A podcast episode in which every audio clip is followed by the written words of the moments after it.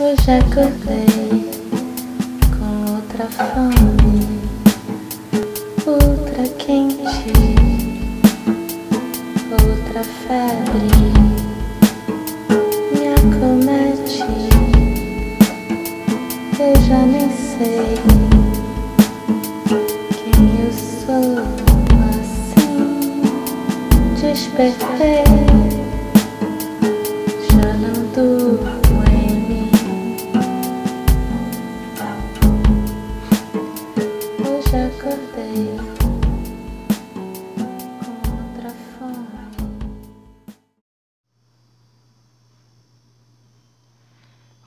eu sou a Glenda e esse é mais um episódio do podcast Meditadora de Botequim.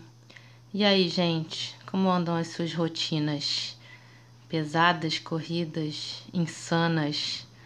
Que adjetivo você usaria para descrever o seu dia a dia? Nossa, nos últimos dias eu convivi com muita gente que não estava dando conta de cumprir suas tarefas do dia a dia pelo menos não de uma forma saudável, né? E minimamente sem estresse. Então, se você acha que é uma dessas pessoas que vivem uma rotina estafante, esse episódio é para você. Agora, se você não é essa pessoa, esse episódio também é para você, porque eu tenho certeza de que alguém muito próximo de você está até adoecendo por conta das exigências que o ritmo de vida está impondo a ela, ou por conta do ritmo de vida que ela mesma está se impondo. Então, é, é isso, vou fazer alguns recortes aqui sobre esse tema. Mas antes de entrar propriamente nesse assunto, eu queria falar um pouco sobre o que rolou nos últimos dias que foram extremamente intensos, mas no bom sentido, foram dias em que eu aprendi muito e ensinei bastante, eu acho também. Como eu tinha falado na semana passada, eu fui para São Paulo participar de algumas atividades no SESC 24 de maio, que é um lugar simplesmente incrível no centro da capital, né, de São Paulo. É, a começar pela arquitetura, né, o prédio é, é um prédio onde ficava a antiga Mesbla, que foi todo reformado ao longo de 10 anos e o resultado é bastante impressionante. É, então, fora a estrutura super bem montada e é, ainda tem uma riqueza incrível de, de programação, né? E isso tudo só para me valorizar, né? Só para dizer que foi chique demais ter participado dessa programação nesse lugar incrível. É, foi uma experiência bem, bem rica. É, no primeiro dia foi um bate-papo sobre o podcast, sobre os assuntos que eu abordo aqui e também sobre os projetos que eu estou ajudando a desenvolver nessa área de mindfulness e meditação. É, principalmente ligada à educação, né?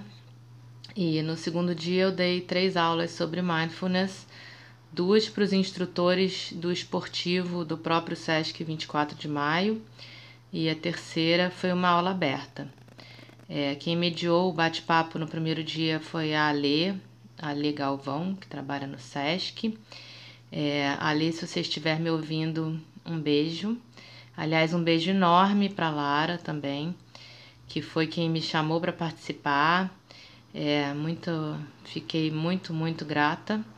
E para todo mundo que começou a me seguir agora, porque também me prestigiou lá no SESC. É, muito, muito obrigada a vocês todos. Eu espero que vocês gostem das coisas que eu falo por aqui, das entrevistas e que deem uma olhada nos episódios passados tem muito conteúdo que tem a ver com os temas que eu abordei nas aulas lá no SESC. E tem muito conteúdo que não tem diretamente a ver, mas são assuntos complementares, é, sempre levando para uma reflexão e para o caminho do autoconhecimento. Essas aulas no SESC foram muito bacanas. É, na última, que era essa aberta ao público, Eu falei para mais de 70 pessoas e conduzi uma prática de meditação no final.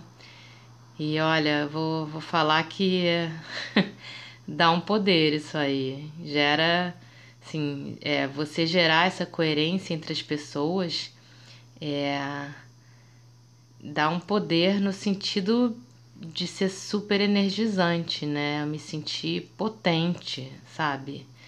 Depois, né? Eu saí de lá, nossa, muito, muito energizada. É, tanto que foram dias extremamente intensos, né? Incluindo os trajetos com todos os tipos de meio de transporte, aéreos, terrestres e subterrâneos. Aliás, é, eu meditei na ida e na volta de avião e caramba, pela primeira vez na vida, é, quando o avião pousou, eu não saí meio mareada, né? Porque eu tenho o labirinto meio bichado, então é, eu, eu sou sensível a essa é, a esse tipo de coisa, né? É, avião, barco, sempre passo mal. Mas eu saí do avião me sentindo 100% e isso por si só já foi já foi demais. Mas enfim, é, além dos eventos no SESC, foram muitos encontros com velhos amigos, com novos amigos, muita emoção envolvida, muita caminhada para lá, para cá no centro, é, pouco sono, mas sei lá, eu me senti o tempo todo muito desperta. E eu sei que muitas vezes, por muito menos, eu fico exausta. O que me levou a pensar sobre essa questão de quando a gente está engajada, fazendo o que gosta, e quando isso que a gente faz promove um aumento de bem-estar coletivo, é, é de fato muito energizante. Né? Isso tem a ver com a tal história do nosso senso de propósito, que é um dos grandes responsáveis pelo nosso bem-estar e isso segundo neurocientistas e médicos que trabalham na linha da medicina do estilo de vida. Quando a gente faz as coisas com um senso de propósito que sustenta a nossa intenção de fazer essas coisas, tudo parece mais fácil, tudo flui melhor e é bem menos cansativo. É, porque traz uma coerência para a ação que a gente se imbuiu, né, a ação que a gente se imbuiu de realizar. É, porque alinha essa ação com o que a gente pensa e com o que a gente fala. E claramente a gente funciona assim, né? É, um dia se deslocando, carregando bagagem, pegando transporte público, falando com mil pessoas, dormindo pouco. Se for para realizar um trabalho no qual a gente acredita, é, no qual a gente deposita a nossa fé e vê na hora o resultado desse nosso engajamento, é infinitamente menos cansativo do que, sei lá, um dia duas horas no supermercado Guanabara fazendo compra de mês. Bom, tem quem goste, né? Eu não. É, ou, sei lá, vou dar um exemplo mais punk. É, algumas horas na, na Previdência, na agência da Previdência é, esperando chamarem sua senha para tentar resolver uma pendência que, uma vez solucionada, provavelmente não vai mudar em nada a sua vida de uma forma concreta. tá, esse exemplo é cruel, né? Não conheço ninguém que saia dessa situação energizado. Cara, a pessoa sai de, dali um lixo, né? Sendo que basicamente não fez nada. Enfim, é, uma vez eu fiz um concurso para o INSS, quando eu estava no auge do desespero, sem saber que rumo dar para minha vida. É, foi o único concurso que eu fiz na vida, né? Cheguei a estudar bastante, passei, mas não com uma nota muito alta. E era tipo um milhão de candidatos para 15 vagas, literalmente. E eu lembro que o pensamento que me assombrava era justamente esse, que se caso eu passasse, né, é, o que eu logo saquei que seria muito improvável quando eu vi aquele mar de gente esperando para entrar no dia da prova, é, muitos concurseiros profissionais e tal, Mas enfim, eu lembro que eu pensava, cara, se quando eu vou eventualmente numa agência do INSS resolver uma pendência, eu já fico exausta, como será trabalhar num lugar assim todo dia, né? Bom, nunca saberei. e por um lado, ainda bem, né? Porque é, me parecia difícil desenvolver um, um forte senso de propósito executando tarefas em que eu não percebesse muito sentido. É, e tudo que envolve burocracia tem disso, né? O sentido se perde. Mas, por outro lado, é, eu estaria ajudando pessoas, pessoas vulneráveis, em situação precária, é, que dependeriam algumas vezes da minha assistência para resolver problemas sérios de vida. Então, talvez sim eu pudesse ter desenvolvido um senso de propósito, mesmo trabalhando num ambiente burocrático e meio inóspito. É, é, pelo menos era isso que eu me dizia na época em que eu estava estudando. Quer dizer, existe uma procura por algo em que colocar seu propósito, mas também pode e deve existir uma procura em colocar um propósito no que você precisa fazer. É, fica bem mais fácil quando essa coisa é tipo um chamado, né? É, eu estar tá fazendo esse tipo de trabalho agora, é, com mindfulness, com meditação, me parece que está dentro desse caso. É, é, muito, muito claramente eu percebo esse trabalho como uma missão, entre aspas, né? Um trabalho que me coloca para usar o máximo das minhas potencialidades para ajudar outras pessoas. Mas nem todo mundo tem o privilégio de poder escolher onde alocar o melhor de si, né? Às vezes é uma questão de necessidade, é como seria o caso do trabalho no INSS. E nem todo mundo sabe, né? Nem todo mundo descobriu ainda onde alocar o melhor de si. É, e a gente não pode ficar parado, né? Então eu acho que nesse caso, nesses casos, dá para permear, seja lá o que você estiver fazendo, com a sua coerência e com a sua intenção de bem fazer é, e de bem se relacionar com as pessoas que fazem parte da cadeia onde você está inserido, né? É, como diria o Buda, e também o Tuninho, que é um cara super gente boa que eu conheci alguns anos atrás, dono de uma posada em Milho Verde, no interior de Minas. É, eu nunca esqueci, por alguma razão, que ele sempre falava o caminho do meio é sempre melhor. É claro que se você estiver fazendo uma atividade ilícita ou prejudicial a alguém ou algo do gênero, nesse caso fica mais difícil manter uma coerência e encontrar um senso de propósito que se sustente, pelo menos, né? Mas eu tenho fé que ninguém que está me ouvindo se inclua nesse caso. E caso você se inclua, bom, medita aí sobre isso.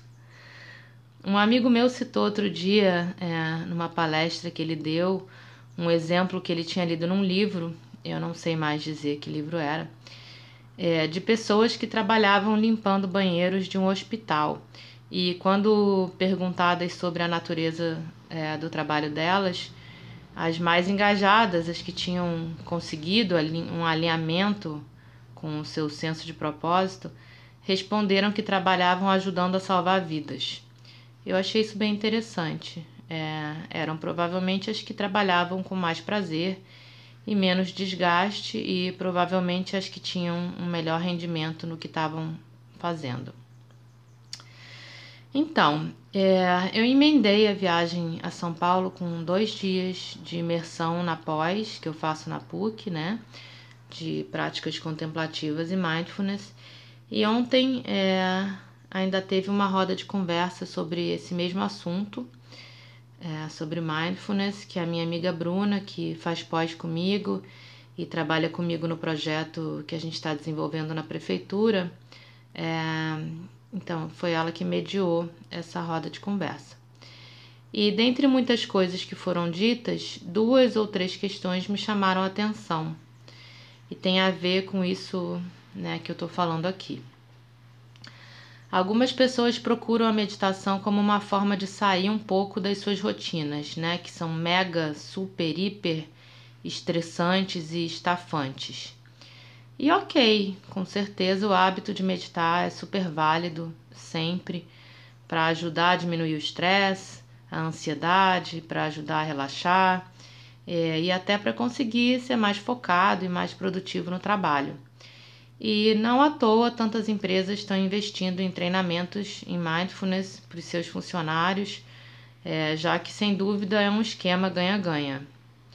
Os funcionários ganham porque aprendem a usar essa ferramenta poderosa de, de autorregulação e a empresa ganha porque os funcionários passam a trabalhar, a trabalhar melhor.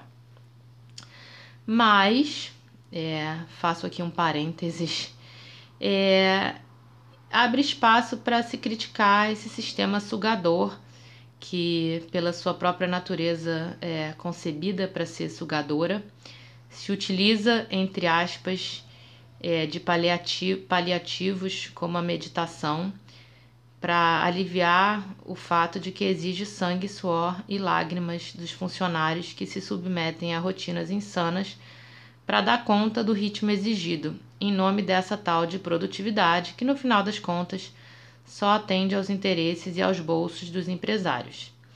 Daí que críticos é, apontam o dedo para esses programas desenvolvidos nas empresas e acusam esses empresários de estarem se, se apropriando dessa ferramenta milenar, é, que é a meditação, com um fim meramente capitalista. É, seria como uma apropriação cultural que tira completamente a coisa do seu ambiente, é, desprovendo ela do seu sentido primordial, como tantos outros exemplos, é, como o hambúrguer vegano da Sadia, só para fornecer uma imagem. Enfim, é, fecho aqui esse parênteses não vou me aprofundar nessa esfera que é controversa e eu mesma faria, sim, e pretendo fazer, desenvolver programas de mindfulness em empresas, porque apesar das críticas, é, eu ainda acredito que nesse esquema ganha-ganha, é, eu ainda acredito nesse esquema ganha-ganha.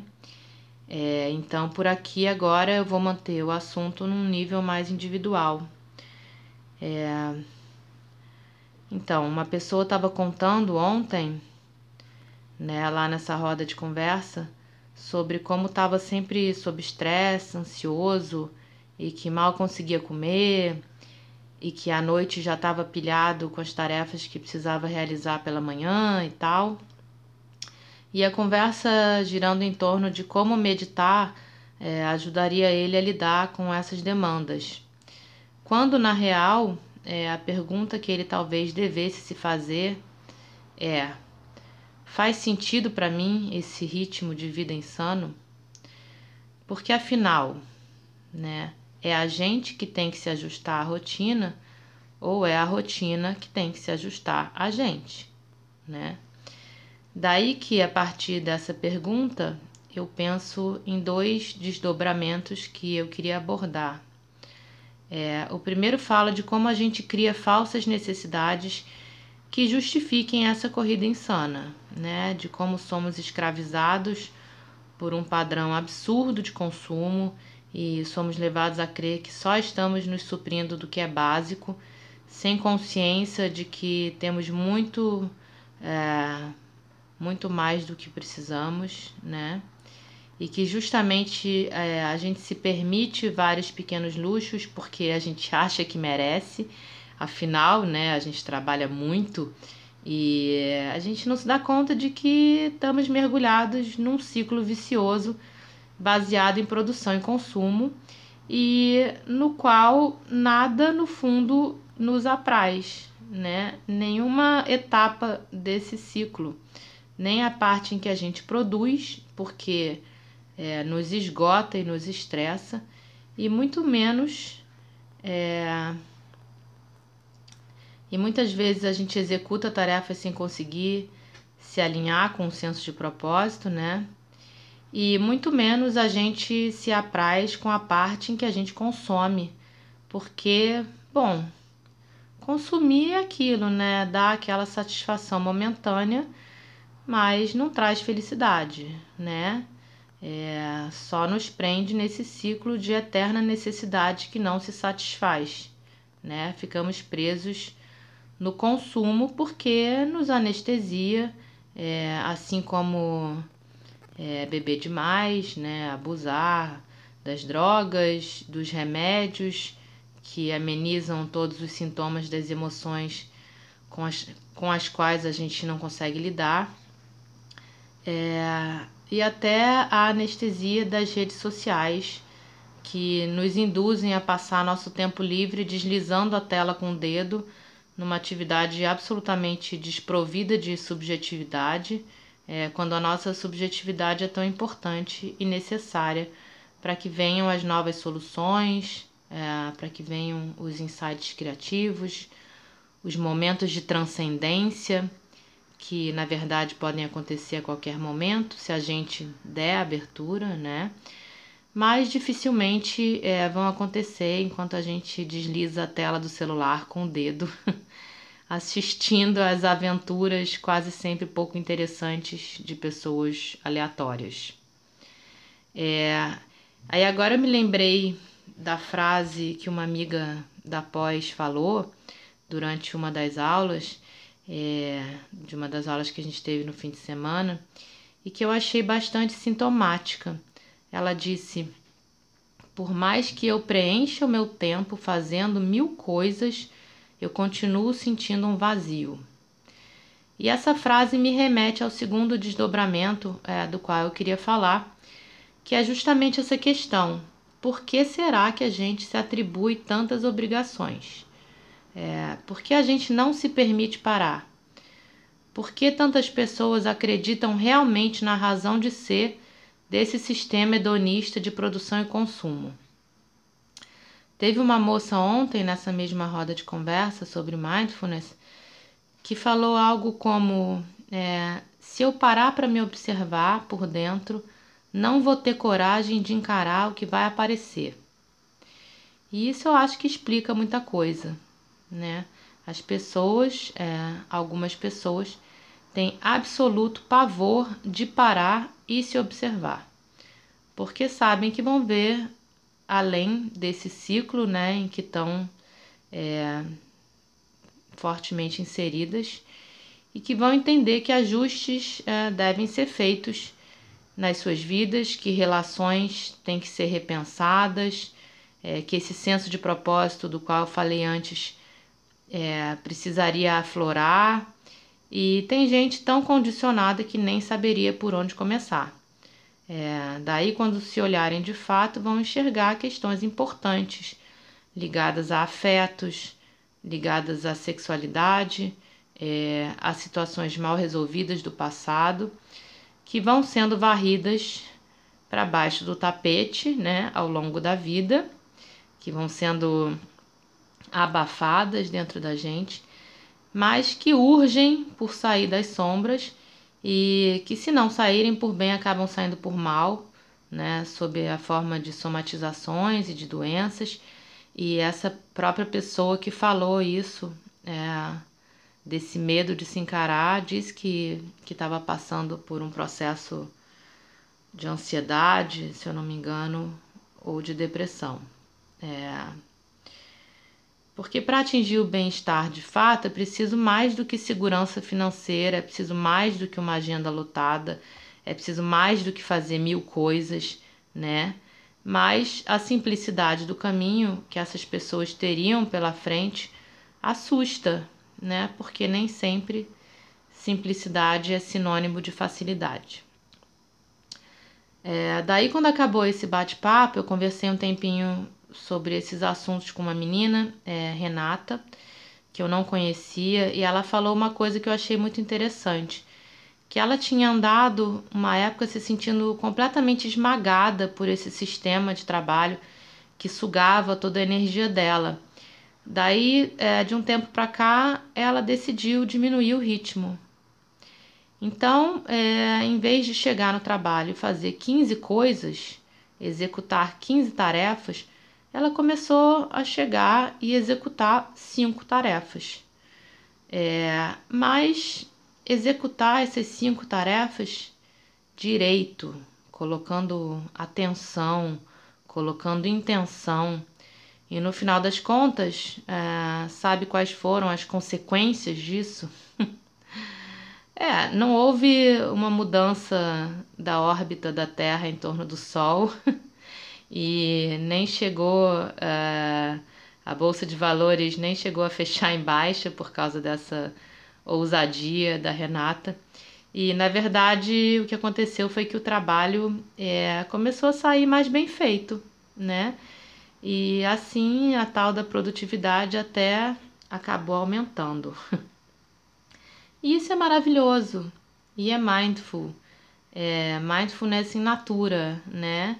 E é um bom exemplo a ser seguido. E é, tem uma outra coisa, né, essencial é, para a gente ter sempre em mente, e essa história da Renata me lembra isso, é, que é uma coisa que vai nos guiar, que vai nos proteger e nos reabastecer de energia, né? Já que vem de uma fonte inesgotável, é, então vai nos reabastecer para que a gente consiga dar conta das demandas sem tirar da gente, né? Sem se esvaziar e adoecer que é esse combustível mágico que é a autocompaixão. É a autocompaixão que envolve a noção e o respeito pelos seus limites, né? Eu sei até onde eu consigo ir, né? E eu respeito isso em mim. É, isso faz com que a gente se trate, se aconselhe e se permita tanto quanto a gente trata, aconselha e permite ao nosso melhor amigo ou à nossa melhor amiga, né? Afinal, é, como eu disse na aula lá no SESC, se o tripé do mindfulness é atenção, intenção e aceitação, esse tripé tem que estar tá bem fincado no terreno da compaixão, é, a começar pela compaixão por, por nós mesmos. Então, quer dizer, os benefícios da meditação e de levar uma consciência maior a tudo que a gente faz são enormes e não se esgotam no que fica mais aparente, pelo menos para a gente aqui, mergulhados na cultura ocidental dos resultados, né? E, e, o que fica mais aparente é a regulação dos sintomas, é, dos sintomas de estresse, de ansiedade, de depressão. É claro que isso por si só já bastaria, é, uma melhora no sistema imunológico, etc. Mas o olhar para si é, ou pelo menos pode ser, um caminho bem mais profundo. É, ao abrir um espaço na sua rotina louca para inserir a meditação, por menor que seja esse espaço, é, para inserir uma, é, essa, essa qualidade de atenção que você coloca nas coisas que você realiza no seu dia a dia, é, ao fazer isso, você pode estar tá plantando uma semente para algo bem maior. É, algo que pode te ajudar a sustentar toda uma nova visão acerca da rotina em si e de como você se relaciona com ela. É, inserir a prática na sua rotina é uma abertura para autodescoberta, né? É uma abertura para romper com o ciclo vicioso e para gerar um novo ciclo, esse virtuoso, né? É, pensa sobre isso, ou melhor, medita. Beijos e até.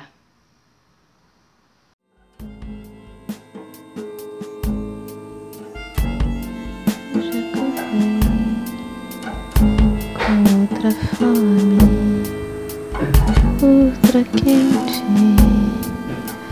outra febre me acomete. Eu já